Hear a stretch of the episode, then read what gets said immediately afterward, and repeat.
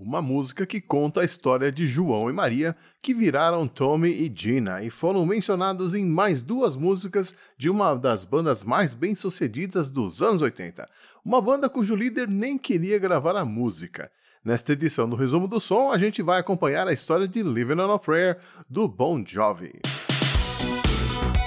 Resumo do Som.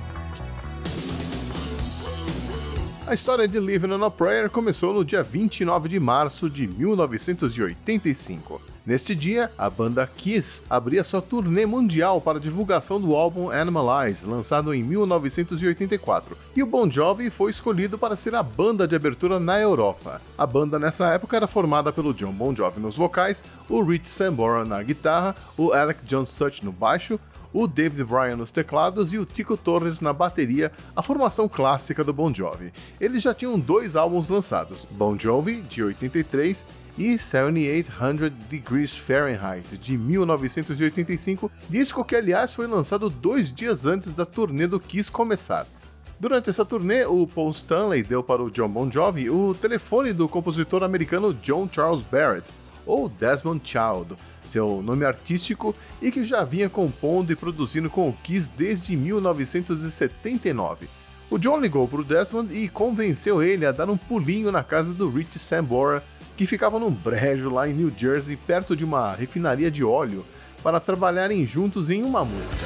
O Desmond já chegou com um título na cabeça, You Give Love a Bad Name, que o John adorou. Três semanas depois, o John propôs continuar a parceria com o Desmond e entrou em contato novamente. Só que desta vez o Desmond exigiu que a banda fosse até Nova York, onde ele morava.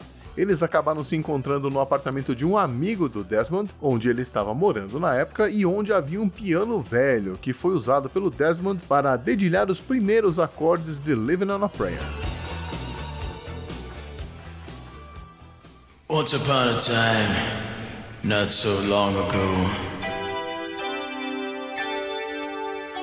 O Desmond começou a escrever algumas frases inspirado no relacionamento que ele tinha na época com a Maria Vidal, aquela mesma do hit Body Rock de 84.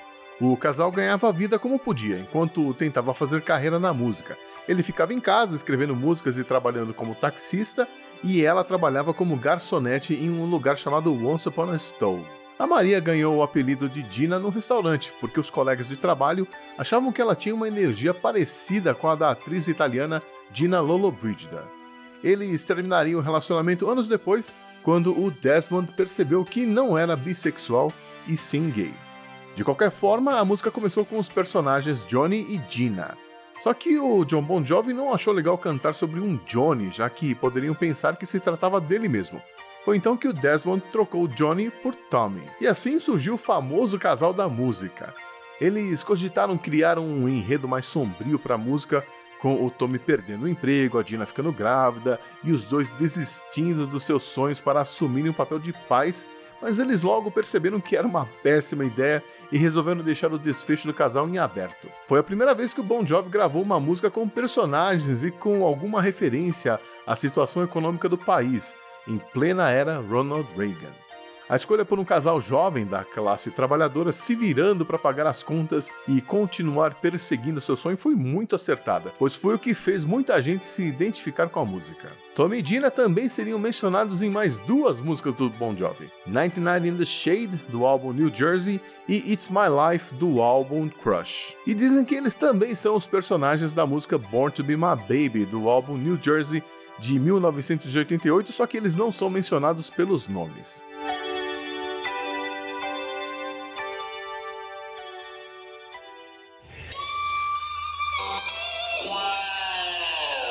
Mas havia um probleminha aí. O John Bon Jovi não gostou do resultado das primeiras gravações. Ele achou que a música não tinha ficado boa, que faltava alguma coisa.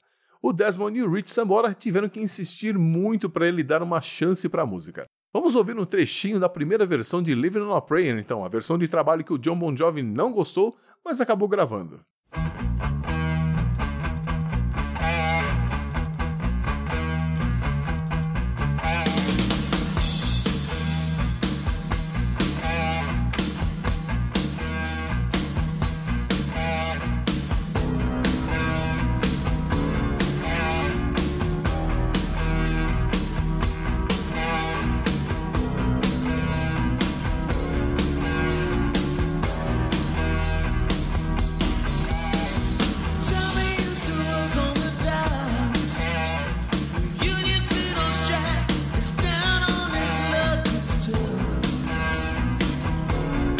是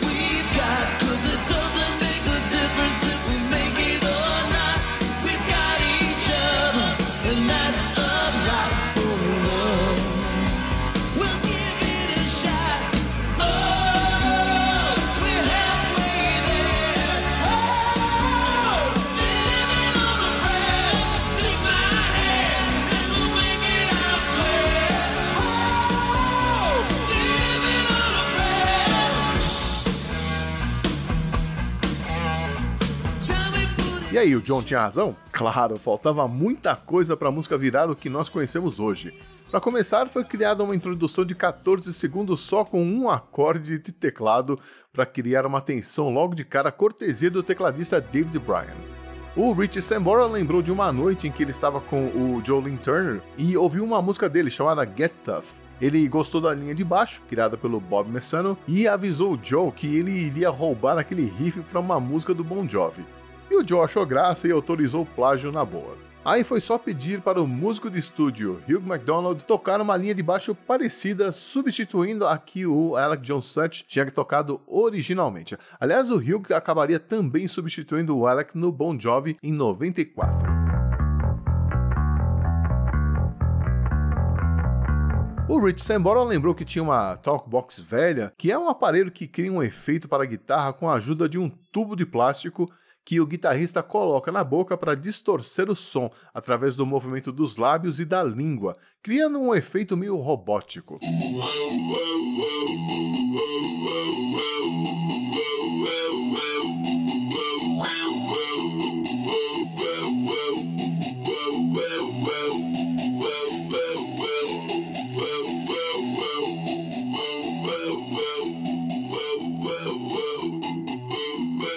Outras músicas famosas que usaram no Talkbox são Show Me The Way, do Peter Frampton, e Let's Groove, do Earth, Wind and Fire.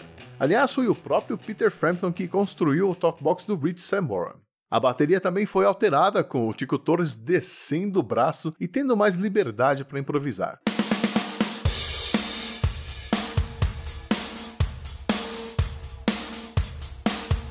Na mixagem, os vocais de apoio foram alterados e assim a música ganhou a cara que todos nós conhecemos. A gravação aconteceu entre janeiro e julho de 86, lá no Little Mountain Sound Studios, em Vancouver, no Canadá. Mas o John não queria lançar Living on a Prayer como compacto, e ele só foi mudar de ideia depois que um grupo de adolescentes disse para ele que era exatamente essa a música que eles mais gostavam no disco inteiro.